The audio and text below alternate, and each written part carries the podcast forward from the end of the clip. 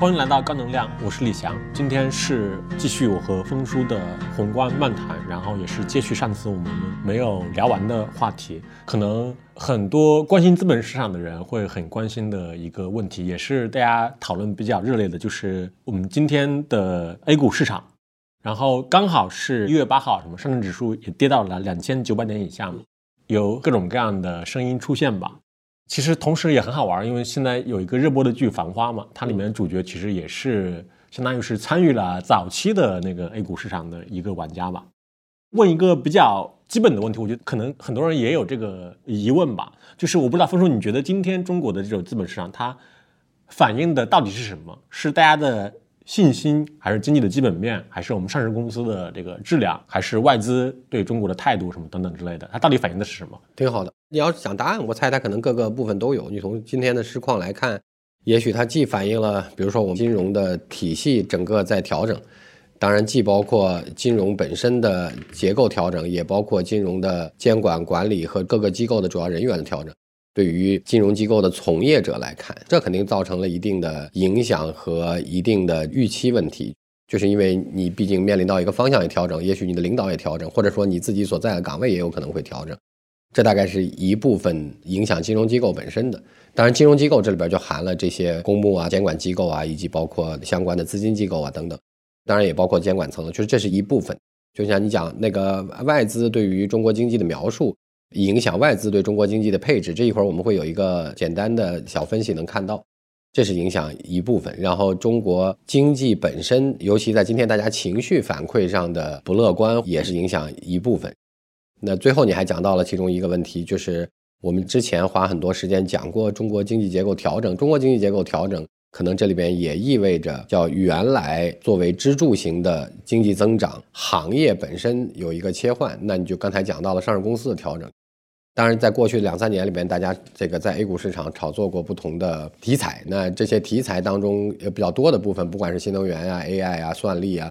甚至包括华为啊、新能源车等等，大概这些不同的题材本身也倒是确实是新结构上的这些事物，但是。总体来讲，中国的上市公司，目前为止的 A 股上市公司比较多的，它也会受到中国经济结构调整的一些影响。所谓调整的概念，就是既是上市公司当中的可能主要的上市部分，是过去经济结构当中的主要代表。那当然，他们其中有很多正在或者说已经转型的。就像我们在上一个很长的播客当中提到过的，就是我们拿高技术附加值来看，它现在不是才占到了制造业的五分之一和中国 GDP 的百分之五点几。代表了新的周期的这个行业的这些部分，其实在 GDP 当中占比还是低的，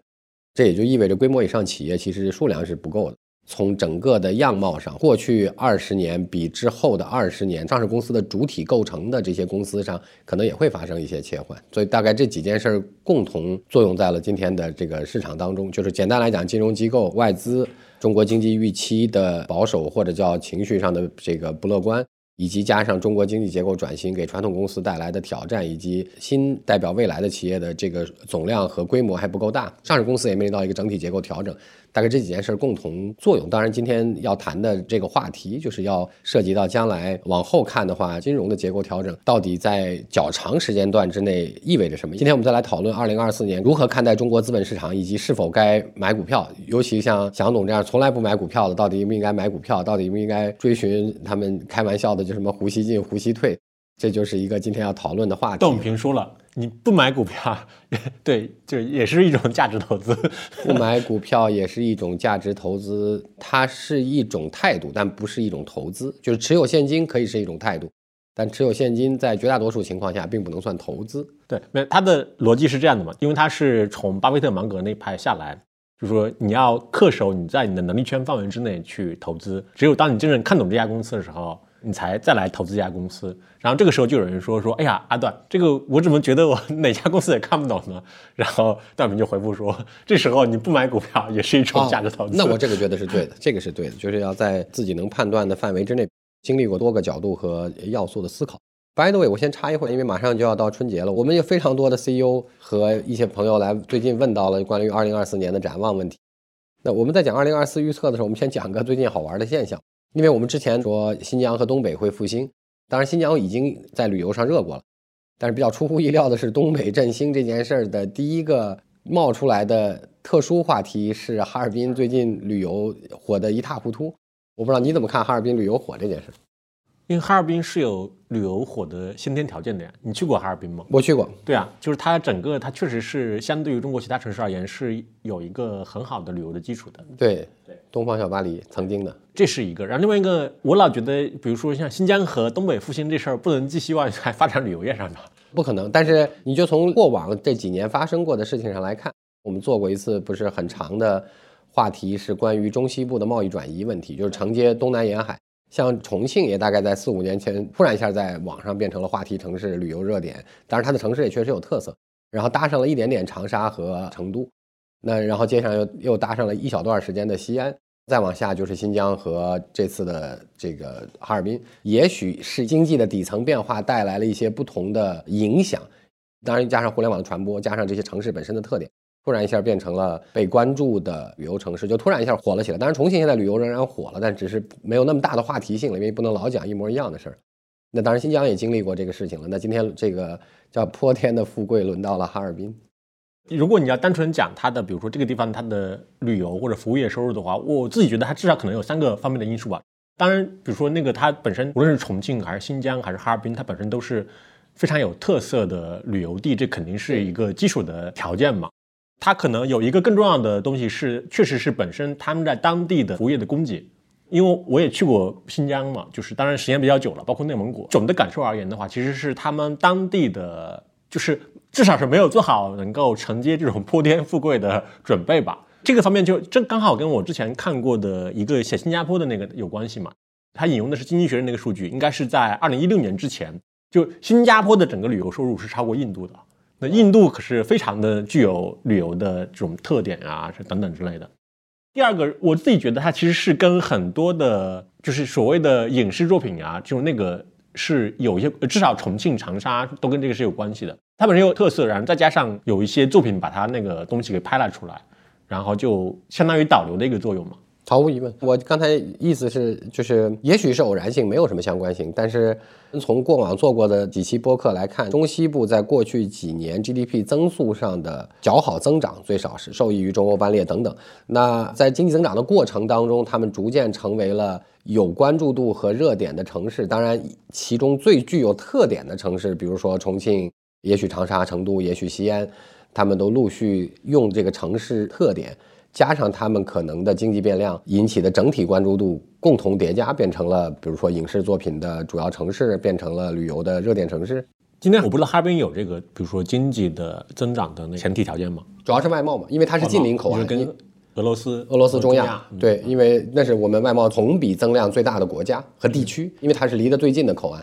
它肯定是最大受益于这个，因为你简单来讲，就是如果你在那个当地能就地加工，当然除了加工之外还有贸易，就是你如果能就地加工，直接运出去，肯定从成本和性价比和毛利来看都肯定是最好的。当然这刚刚开始发生，一年多一点而已。虽然是个偶然事件造成的这个俄乌冲突造成的，但是它确实是一个明显变量。呃，它还不像中欧班列对中西部的影响和对新疆的影响，它是个慢变量，就是一年比一年的在变，但是它不是一个突然变量。对。以及它如果它是一个热门的旅游目的地的话，就除了你当地的供给之外，它对当地本地人对游客的态度其实也是有很大的关系的。我我那天碰见一个哈尔滨的，我认识的比较这个比我年纪再大一点人，虽然他是学这个物理的，但是他用了一些比较感性的方法来描述这个过程。他用两个我觉得也挺有意思的逻辑。第一条就是他说，因为经过了疫情和中国发展的特定阶段，这两件事儿会导致大家。都更关注所谓叫自身体验，就关注精神消费，就是精神消费的概念，就是我觉得好就行，然后而不是大家觉得我有钱，大家觉得我有面子，这就是讲的，就其实就是那些服务业了，就不管是演唱会抢不到票啊，境内旅游人比较多呀等等，精神属性的变化呢，就会涌现出不同的热点城市和事件在旅游上。他说第二个呢，就是他说东北和。南方有个差别呢，他说东北人的性格部分意义上决定了他们就是一定要让你感觉到好，我才有面子。他说这是东北的特点。然后他说南方呢肯定是商业化做得好，因为开放的早。但是因为商业化做得好的带来的另外一个好处就是，也许服务的精细性好，但是，呃，因为服务的精细性和商业化同时好呢，带来的结果是所谓的人情味儿。对对对，不会那么宠着你吧？这么讲好了，就是它大概事事都有个标杆，有个市场化调节。就是海底捞式服务和那个五星级酒店服务的区别是吧？对对对对对对，差不多啊，要这么讲也行。然后他就说，他就说，因为这两件事儿，就是就是大家更向往体验和这个精神属性和自己感受度的事情，以及东北由于人群的特点和性格的特点。更容易提供不同一点的情绪价值。其实简单来讲，就是宠着你们，因为大家谁都希望能获得被别人这个尊重、喜欢、捧着这种感受了。我们刚刚开始聊，不是二四年展望，你是把那个东北作为啊，不是全转身的希望了吗？那显然不是，我只是从哈尔滨旅游这儿讲，就是说，因为马上就要到春节了，因为我们去年的年初的那一集，我们预测了一下，说去年回家过年应该会特别踊跃。在一月份的时候也是这个时候，那去年最后的结果呢是全国大概是好像是四十七亿的流动人次在春运期间，然后公路的就是开车的人次是超过了一九年，那当然肯定是超过了疫情的每一年，二零二一、二二的每一年。那今年借着哈尔滨和旅游这件事儿呢，我们要稍微猜一下，说今年的春节你觉得会怎么样？你指的是出行的人次，出行和旅游，出行和旅游，我觉得维持一九年差不多吧。嗯，对，超过过去几年是毫无疑问的。我们的 notes 里边有一个小的 PPT，讲了几页关于旅游的恢复。我们先来看中国旅游的恢复好了，就是大家老讲说去年消费降级，二零二三年，那你从客单价上来看呢？从五一到十一到元旦这三个官方的连续假期，分别在上半年、下半年和跨年来看。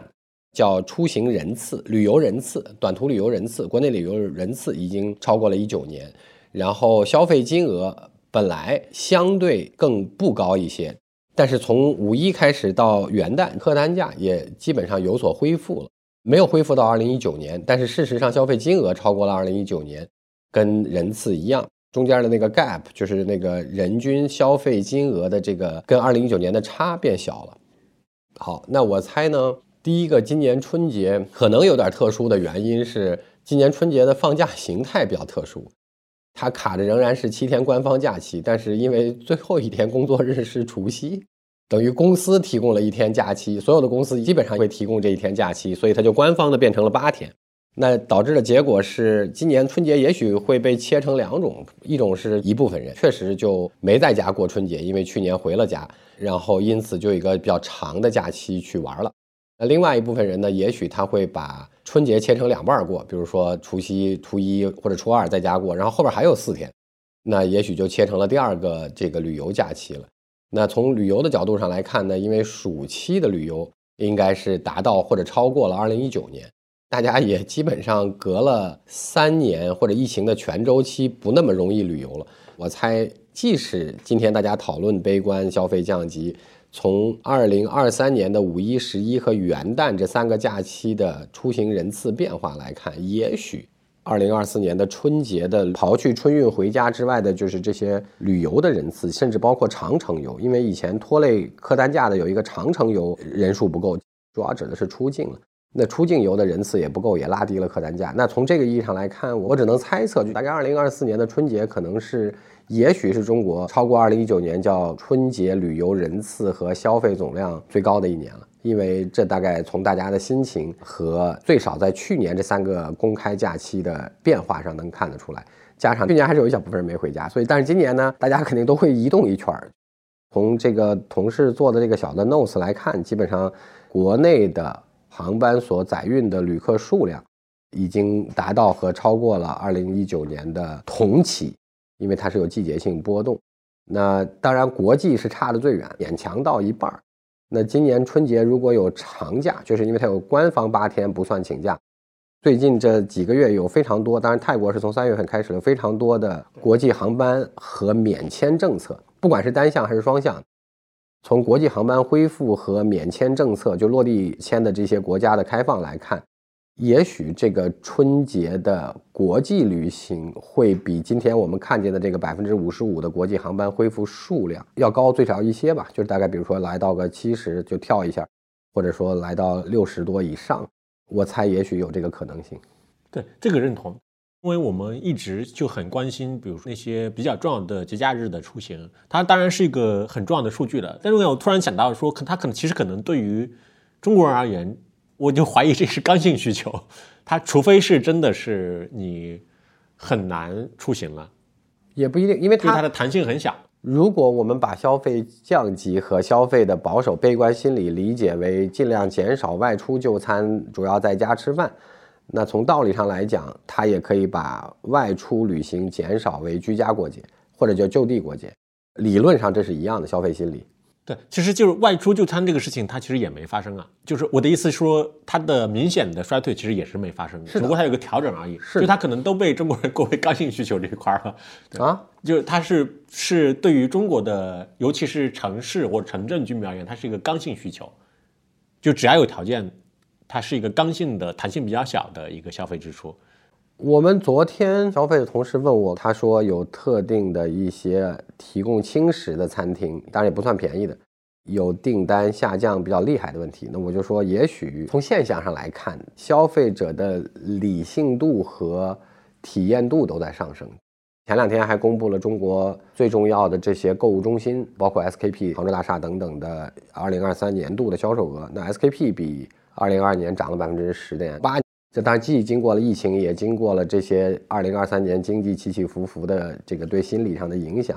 所以消费者的理性度，它可能变成了说正好不上不下，稍微有点炫耀。这些是不管是衣食住行的中的哪一个会受到一点挑战，就是大家该花的钱还是花了，更多的为了悦己，而更少的为了炫耀了。当然，它消费里面最大头的还是房产嘛，它因为房产的数据是比较明显的。一个特别微观的例子，就是因为我。我们三十一号那天去就是芙蓉山吃饭嘛，就是是新荣记下面的一个餐厅，它其实蛮太奢侈了。对，因为跨年嘛，首先它肯定是预定的，然后预定的时候你会发现说，其实只能要等到第二波，就是前面的翻台完之后，你再能去来吃，然后同时还要先点好菜什么，你就会感觉它其实对于这样的，它其实还是需求很旺盛的。你从官方舆论引导上来看，也有一个比较有意思的地方，就是因为我们之前再往上一期提到过，中国二零二三年的经济其实出口并没有形成正拉动，而形成了负拉动；固定资产并没有形成负拉动，而贡献了一点点正拉动。当然，固定资产主要是因为一些大的基建项目和高科技制造业的投资增速所拉动的，主要的功劳全都在这个消费上。更主要的消费当中的主要功劳主要在服务业上。那如果你要看官方这个新闻途径的话，你也能看见一些比较有意思的，就比如说像哈尔滨的旅游问题，像所谓节假日出行和各地的节庆问题，其实大概在官方的新闻渠道当中配给了比较高的资源。其实它在引导和推动，主要是服务业消费，就是这些节庆啊、旅游啊、餐饮啊、运动啊等等这些娱乐活动来带动消费。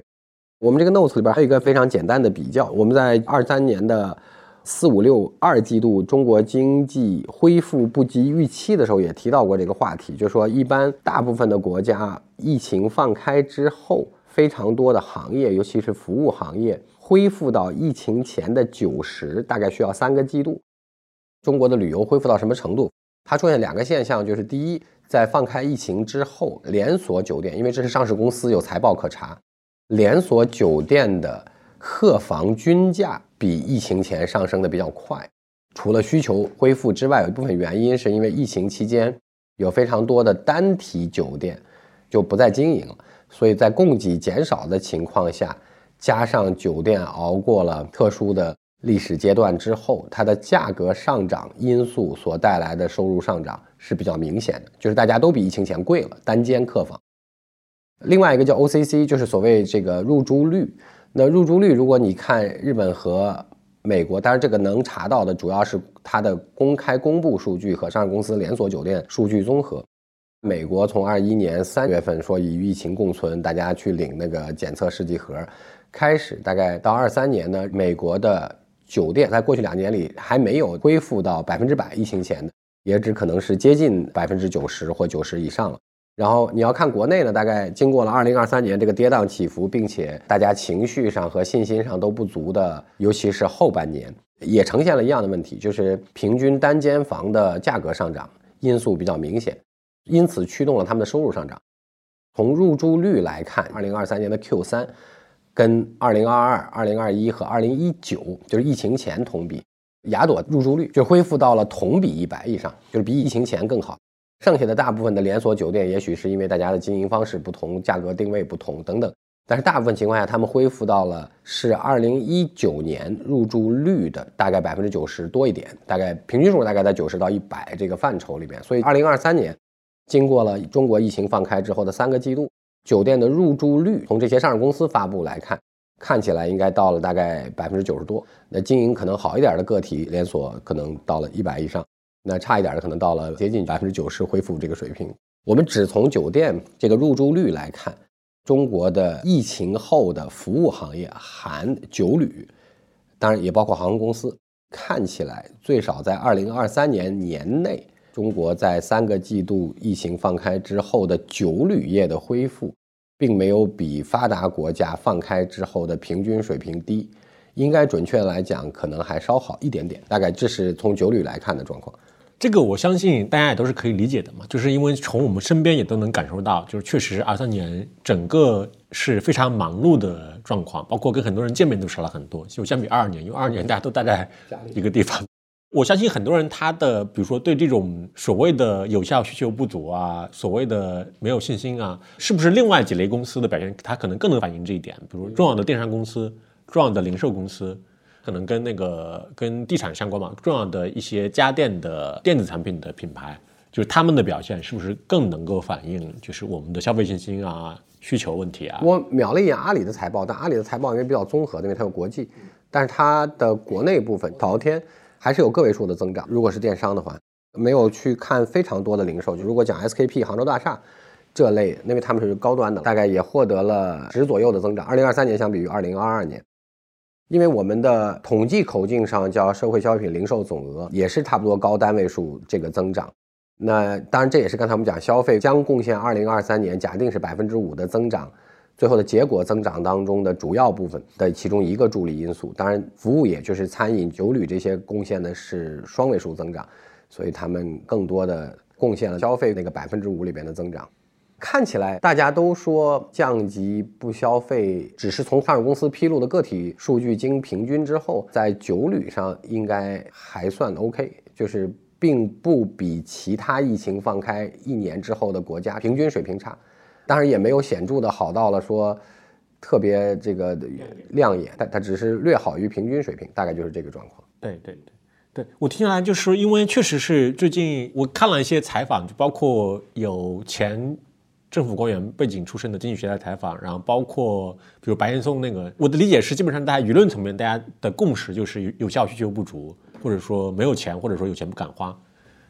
有钱不敢花，这是白岩松的原话嘛？就是他没有钱和有钱不敢花 两个问题吗？我觉得有效需求不足的另外一部分，也许是国际的有效需求不足。如果从今年四季度看的话，美国和欧洲在这个问题上还尤其明显。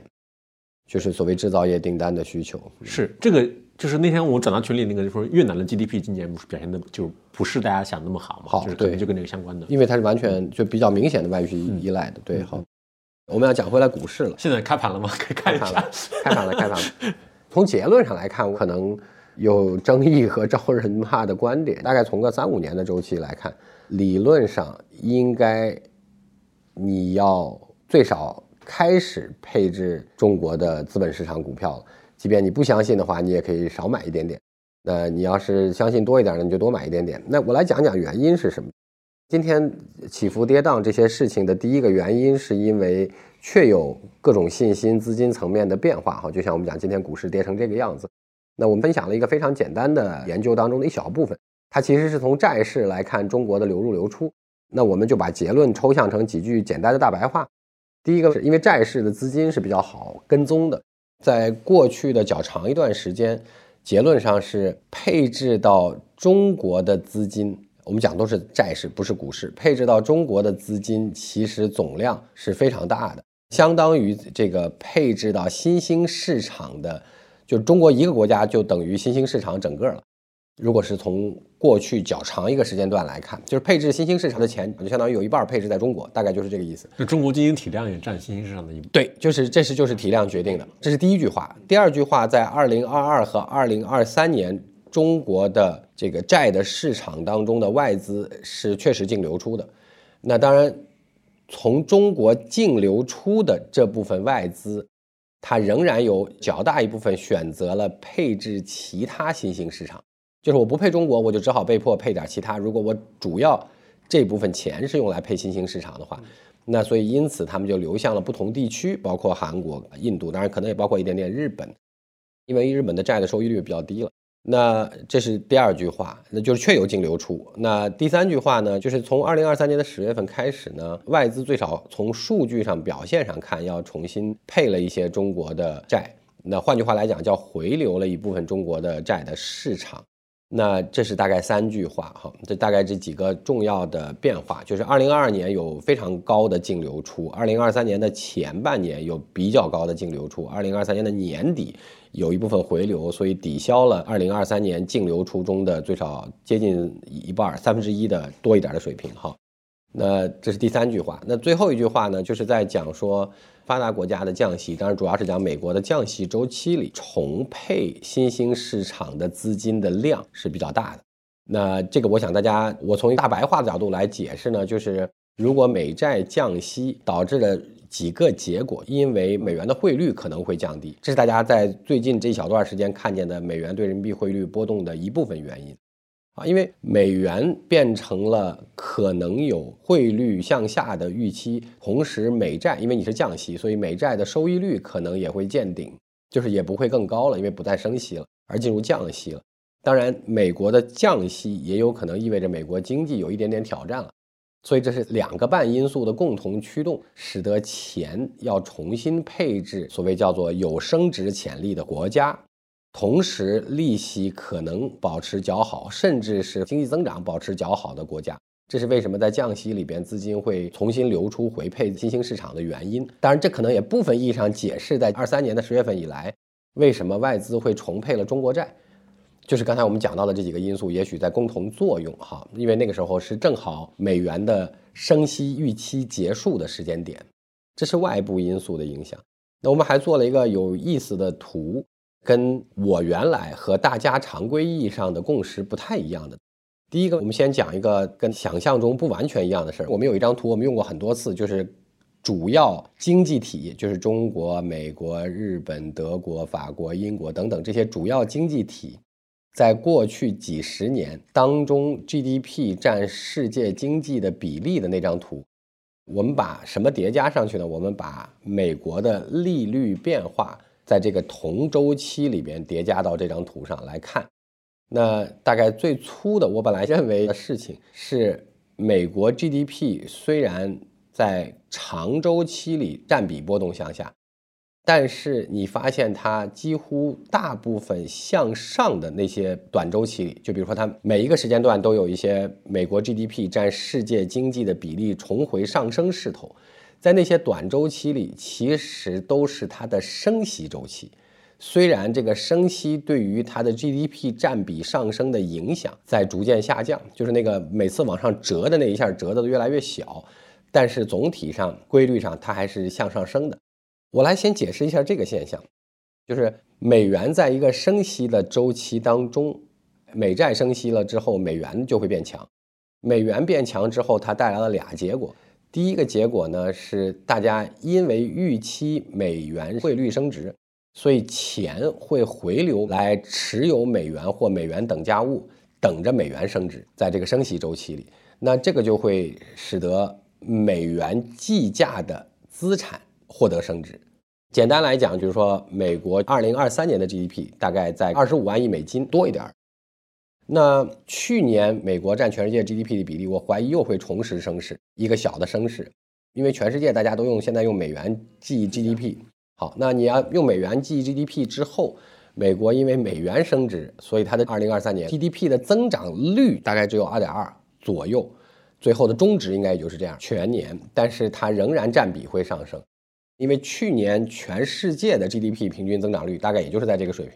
理论上它应该是持平的。但是因为美元汇率增长了，对所有全世界国家的汇率都增长，所以说它的美元计价的 GDP 就会占世界比例上升。中国正好是反过来的，中国的增长率最后中值很有可能是五点一、五点二中的一个数哈。那中值就算是五，中国的 GDP 增长率仍然是高的，但是因为人民币汇率的贬值，所以换算成美元计价的 GDP 之后，中国跟美国的差距在两个维度上同时拉大了。第一个维度是汇率贬值带来的，第二个是中国去年的 CPI，因为我们讲名义 GDP 是实际增长加上通胀。中国去年的通胀就 CPI 大概就是个零点一、零点二这个水平，就几乎没动，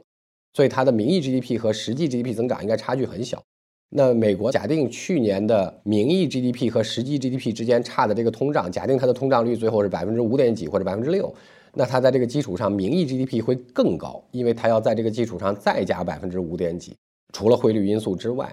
那所以说，这是你要在这张图上把二零二三年最后的中值画上去，它又会出现一个上扬。好，那所以说解释完这件事儿之后，大家就会理解说，其实为什么在美国占世界经济 GDP 的比例当中，所有的这些小的上升阶段当中，都是美元的升息周期。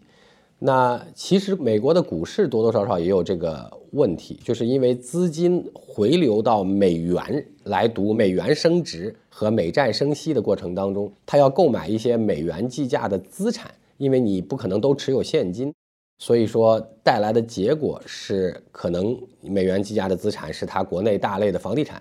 也有可能是它大类的资本市场。那所以说，因为本来升息。会带来资本市场当中风险资产的价格重估，因为我把没有收益、没有风险的这个收益率放在了，比如说百分之五，那大家对有风险的资产的收益率要求更高，那所以说，因此本来风险资产就是这些高增长股票就会有很大的挑战，但是因为美元升值和升值预期所带来的回去持有美元的钱很多，那他就会买美元计价的资产来同样赌升值。那这个时候，其实可能流出去股市的钱，比因此回流美国而要配一部分美股的钱要少很多。就是跟很多人想象的不一样，是美国资本市场，就是我们有一个一二三四五那五个阶段的图。那在所有过去美国升息的周期里，美股都是刚开始的时候波动了一下，但是在整个升息周期里，美股是上涨的。这大概也是跟这个原因是相似的哈。那我把所有这些事儿解释完了之后，那个债市当中有一句话是说民资和政府谁买美债和各个国家债的问题。美元升息的时候，那从汇率上讲，各个国家的汇率压力都非常巨大。中国在过去的一年半大概就是这样。那在升息周期里，各国政府为了维持本国货币汇率，它的方法是两个：第一个，我也跟随升息。那使得我们的息差不要增加，甚至我比美元的收益率更高，来让钱不外逃去美元。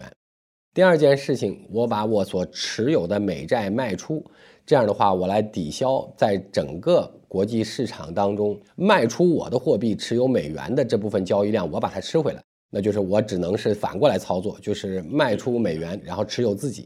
那这个是在升息周期里，尤其是在后面压力大的时候。非常多的政府在我们那个里边写了一句，就是它持有美债的数量会下降的原因。那这个大概就是刚才我们解释到中国也发生的现象。当然，正好这两天公布了国家外储，去年到年末结余仍然是三点二万亿美金，所以保持了持平，略略增长。那基本上我们也卖了大量的美债，我们从美债上万亿缩到了现在只有不到八千多亿，大概其中也有很多原因是刚才我们讲的这个相关的。好，那我讲完所有这些事儿之后，从结论上有个什么样有意思的话题呢？我们接着这时候就回到中国资本市场了，要从三个维度来看它哈。第一个维度是叫低息，因为中国是没有升息的，在全周期里，当然主要是因为我们正好跟别人错开了疫情周期。第二个维度是叫中等流动性，流动性是由什么衡量的呢？就是投入到全社会的钱，我们讲叫社会融资总额。低的利率和中等的钱总量和大类资产，比如说房地产和资本市场都叫大类资产，黄金这也算是一个哈，当然债也算是大类资产价格下跌。这三件事情能共存吗？简单来讲，我描述一下这个经济语言，就是低息就意味着钱便宜，投放总量的这个货币的多少，我们叫流动性。那中等以上的流动性，就是投放的钱并不少，钱还便宜。简单来讲，叫钱又多又不贵。那在这个基础上，以本币计价的大类资产出现持续下跌，这不就是过去两年发生的事情吗？对，同意。好，非常正确。从想象中的经济常识上来看，是不会长期存在的。那为了验证一下这个问题，因为这个在各个地方不太好找这样的例子，我们就就回去找了张图，就是日本。日本经历了个什么过程呢？很有意思。它在广场协议之后的几年当中，日元要持续升息，这种本币的单向变化会引来很多投机资金，就跟我们讲，大家在美元的升息周期当中会都回去持有美元和美元资产一样，因为它同时赌两件事：资产的价格变动和美元本币的价格上升。那日元在一九八五年之后到崩盘的一九，比如说九五年之前，有非常多的钱去赌日元会持续升值。当然，它确实是因为它涨了一倍。那于是以日元计价的大类资产，全部因为日元升值和去赌日元升值的套利资金去购买，就跟我们刚才讲美国升息一样，都会大幅上涨。所以就是在八五年到九零年之间。日本的股市、房市价格极大规模的上涨，原因就是因为要赌日元的持续单向升值，来持有日元资产，然后就崩盘了。我们知道日本崩盘的原因，其实主要是因为房地产泡沫和资本市场泡沫，因为那时候它的资本市场是美国的一倍半市值，但是它的崩盘过程当中有被迫高估了本币所带来的大量高估价格和投机资金的退出。所以它起来的时候是很快，而且很高，然后它掉下去的时候也是会很狠。然后呢，当然从两千年左近或之后，日本就开始实行逐渐走低，甚至是零利率和负利率的长期阶段来刺激经济啊。那我们画的第二张图就是把日本的利率周期也叠加上日本的大类商品价格。那当然，你从结论上来看，经过了较长时间调整，大概五到八年的调整之后。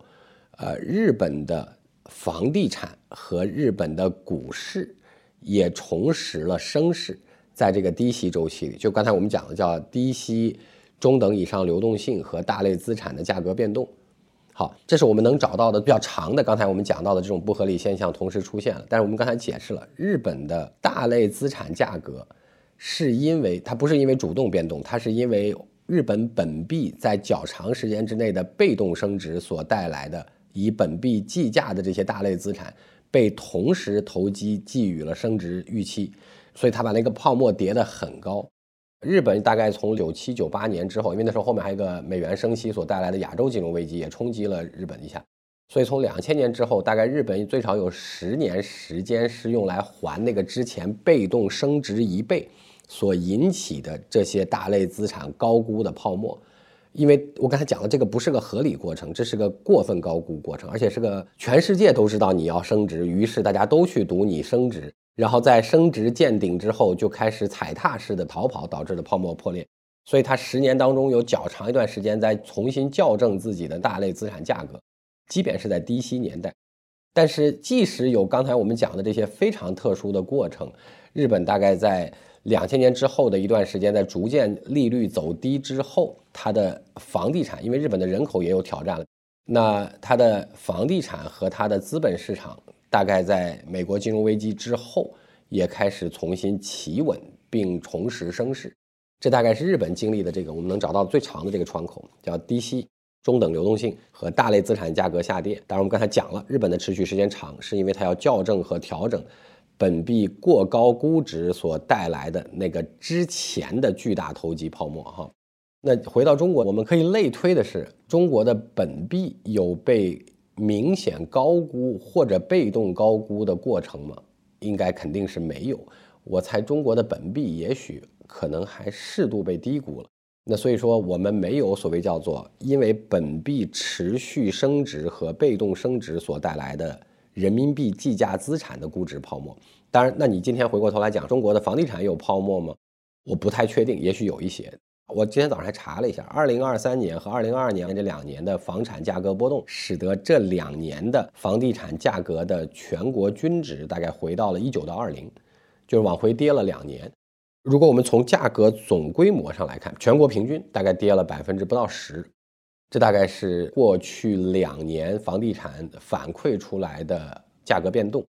这个刚才我们讲了叫大类资产价格下跌，也包括二二到二三年的刚才讲的这个资本市场的这个大类资产。中国已经这个现象已经持续了两年，那你说它会持续多久？就是低息中等流动性加上大类资产价格下跌，这是今天你要面对的第一个问题。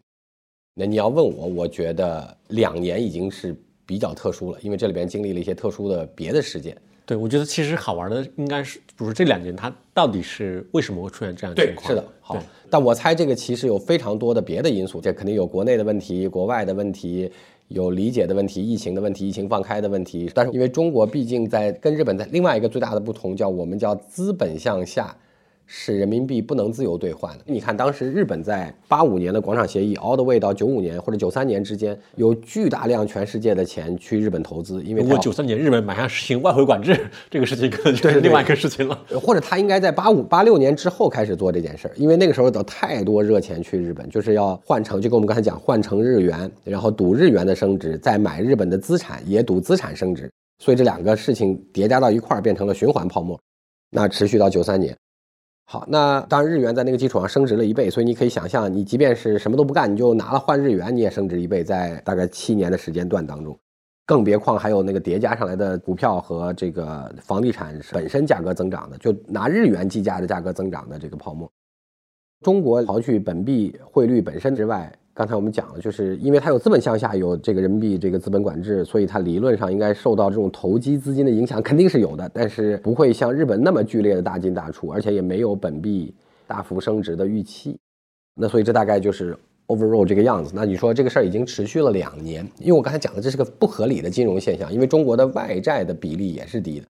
之前讲过，说为什么这个叫政府化债，其实底线是可以解决的，就不会比一九九九年的银行的坏账率的那个问题更严重。对金融系统而言，总而言之，从底线上来看，因为是本币为主，所以就还好。资本市场的另外一 part，你看我们讲了三件事。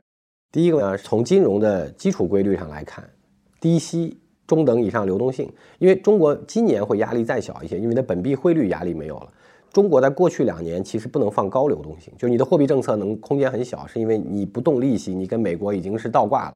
那所以说你不敢再放水。那今年呢，你可能压力会小一些，在这个货币政策上和大类资产价格下跌，这个罕见的、少见的吧，叫金融现象，是一个你要重新考虑的问题。对，所以它推论就是，就是有了前面两个，就低息和中等流动性，推论就是说资产价格极大概率是会上涨的，就看是哪一类资产了。呃，极大概率不会持续下跌。就我们刚才拿日本举例子，日本已经是我们能找到的历史当中最长的这个过程了。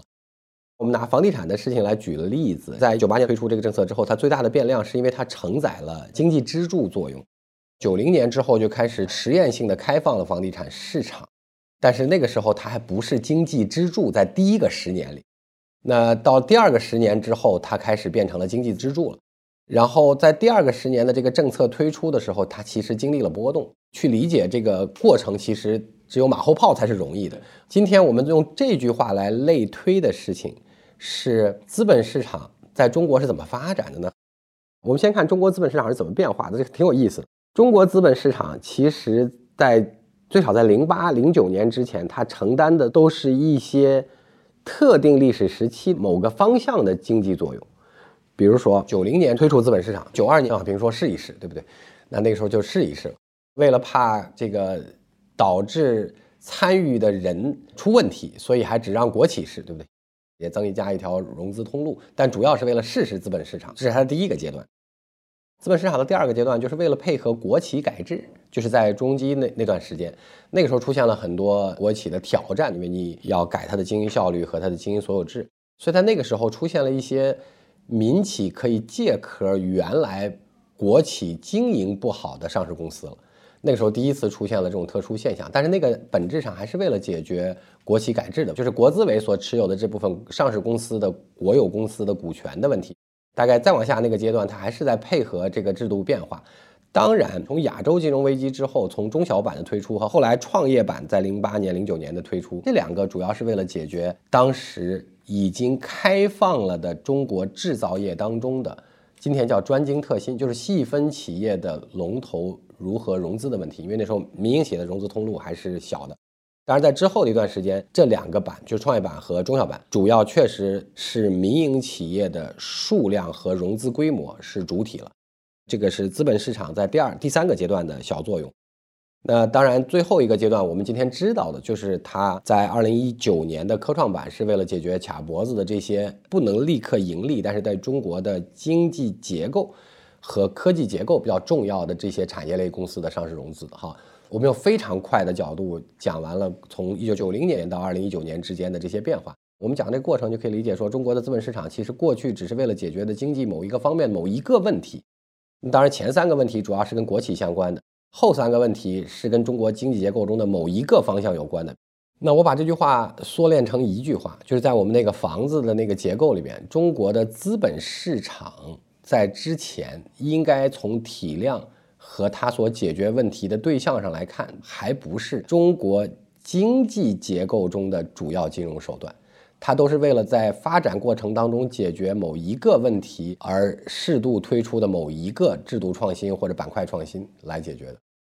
今天的事情是你从还有没有重新回到金融的这个行业当中来了？就是金融制度在二零二三年以来的变化，包括大家老去讲房企的债务问题、政府的化债。那简单我们画成一句话，就是中国不能够只增加杠杆率，就是只增加贷款规模，因为这个显然已经到了比较很难增长的规模。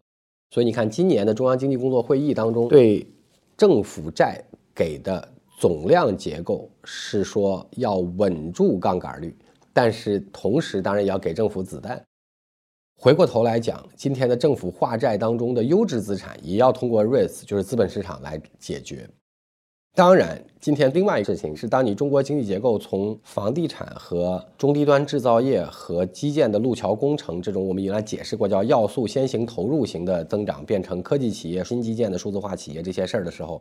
他们在初期的时候，成长阶段的时候是不需要地，也不能拿银行贷款来支持研发投入和亏损的。那这个时候，他就需要不同类型的金融手段来配合。所以你从多个角度，不能增加杠杆总规模，需要用资本市场解决一些企业融资的债问题，也同样需要配合新经济结构下的新类型企业，他们所需要的融资手段的问题。它从这几个角度来看，就金融必须要调一次结构，就是大家老讲的从间接融资调到直接融资，或者我们讲从贷款调到投资项上来看。最后我们讲这个旧经结构当中有一个问题，大家不好理解。我们拿个互联网的事儿来打比方，如果这种原来的经结构当中，这种房地产啊、这个基建路桥啊、制造业中低端产能啊、装配制造产能啊这些的投入是先行要素，就是需要先给一块地，然后借了足够多银行贷款。然后才借助廉价劳动力才能开始启动的，这种要素依赖的，在互联网上叫流量型的公司，就是流量型的增长，通过买量来做的。我只需要砸下去钱，把流量买过来，我就有增长。那当然可能这个 ROI 是递减的，就像我们在互联网上做投资一样。那慢慢的这个 ROI 低到了一定程度之后，你就说，哎，这个流量型经营的模式不那么好，效率不高了，所以我要转成把产品做好。就说我要靠产品好来形成复购啊，来形成传播，来形成品牌效应，大概就这两种公司的区别。你从中国经济结构的调整来看，哈，那所以今天你要换成产品型公司的结果是你要配合它成长的规律和它所需要的资金的规律。那这是就无论如何你只能靠资本市场。那大家老说中国资本市场为啥跟美国不一样？美国为啥那么厉害？我们讲过了，因为美国历史上在一九一三年之前是没有中央银行，就没有今天厉害的美联储。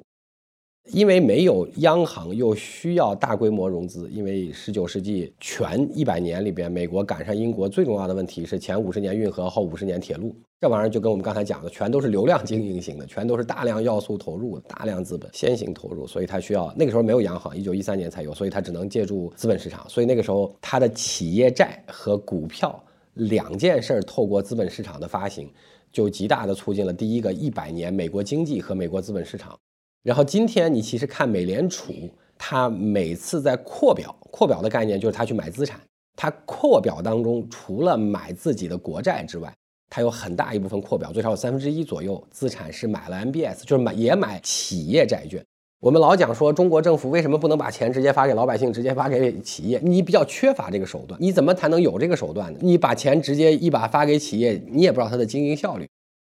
其实中国是因为一直以来是缺乏资本市场，只有银行，所以你的手段都得在那儿绕一圈那今天的问题是，整个经济和经济结构变成了你需要靠这边，所以你需要重新看一遍资本市场，就它历史上第一次要承担经济结构转型的核心作用。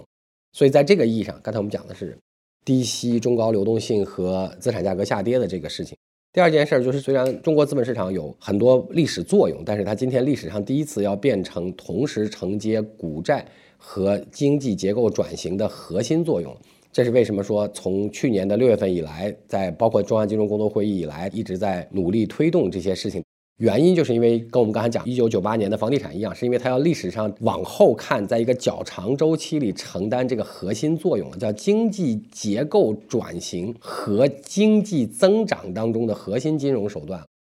所以，那你说它会跟房地产市场一样好吗？这个我很难讲。但是我可以讲说，你拿中国今天的经济体量来看。这么大体量的经济转型需要资本市场必须配合好经济转型这句话上，它最少意味着你拿这么大的体量来推动资本市场的发展的话，它最少肯定比以前是完全不同的。因为以前它只是用来解决经济发展过程当中的某一个阶段的某一些问题，从体量上到。构建上就是到制度构建上，因为它毕竟是你是举今天的中国，而不是一九九零年的中国，你是举今天中国的经济规模的力量来想办法推动和完善以及利用资本市场，变成银行之外最适合将来中国的那个金融制度。用全世界第二的体量来推一个金融结构改变的话，是应该推得动的。就是我们监管是有这个意愿的，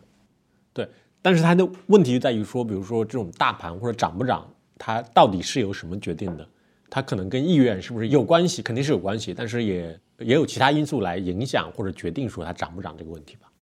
我觉得只是今天大家并没有相信和意识到这个问题。就经济结构调整，我们回过头去看的时候会很容易，但是在过程里边，尤其在启动阶段，是一个比较反共识的事情。就像我说，在房地产市场刚开始改革、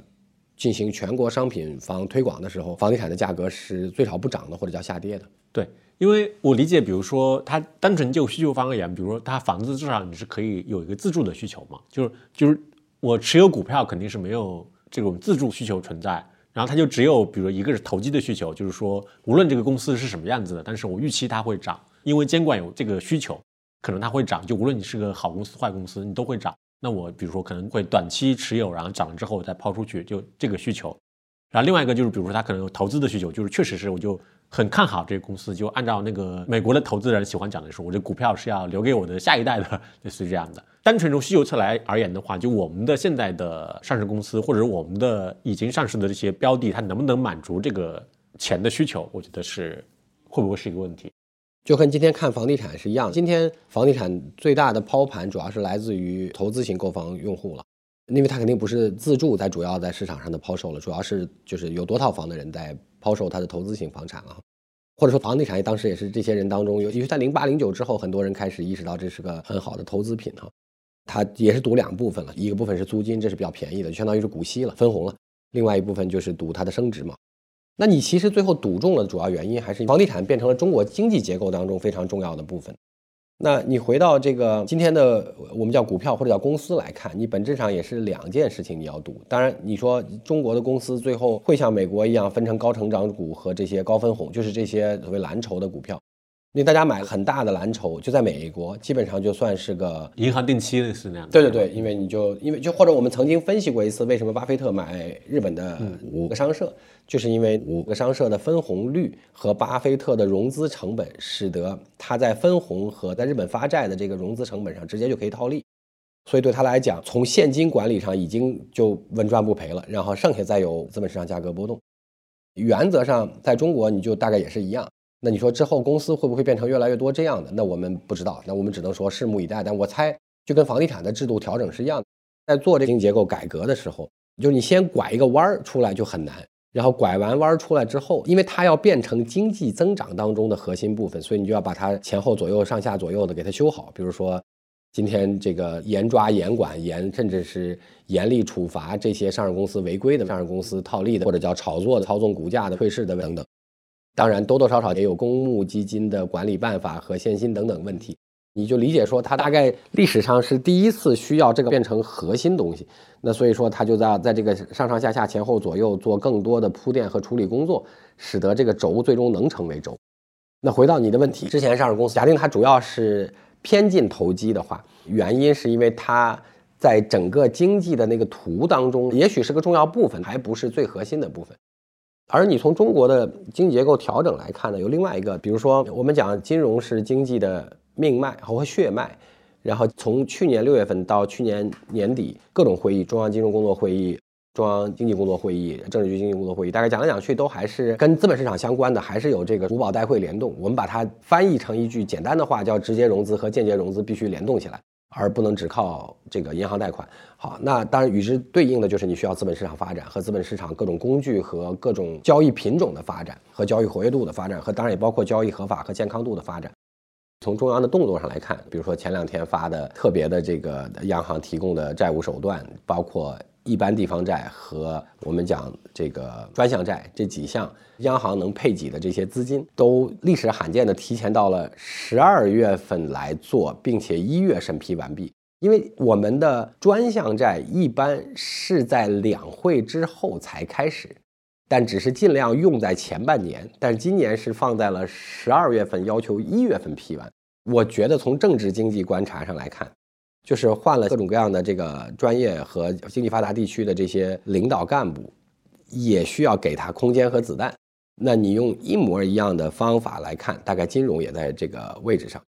那所以说，中国大概今天处在这样一个过程，但是这个过程会造成非常多的预期上的不确定性。会不会会？尤其在金融系统里面，我猜会。就像在原来中国经济体制改革，就是改革开放的初期的时候，政治局发出来的政策，就比如说乡镇企业合法化，比如说个体户合法化，在底下层层去落实的时候，也出现了很多不同和争议。所以才有那些乡镇企业的这个创始人这样那样的这个问题，才有那个傻子瓜子被这个诉讼这样那样的问题。对，对，傻子瓜子那个，其实我看书的时候比较惊讶的一点是，觉得一个这么小的事情，竟然需要邓小平自己来讲话。是的，对，这就是我们刚才讲，就是政策和经济结构在转的那一下的时候，其实它是很难被一致很快接受。理解。我问个问题：历史上有没有过这样的？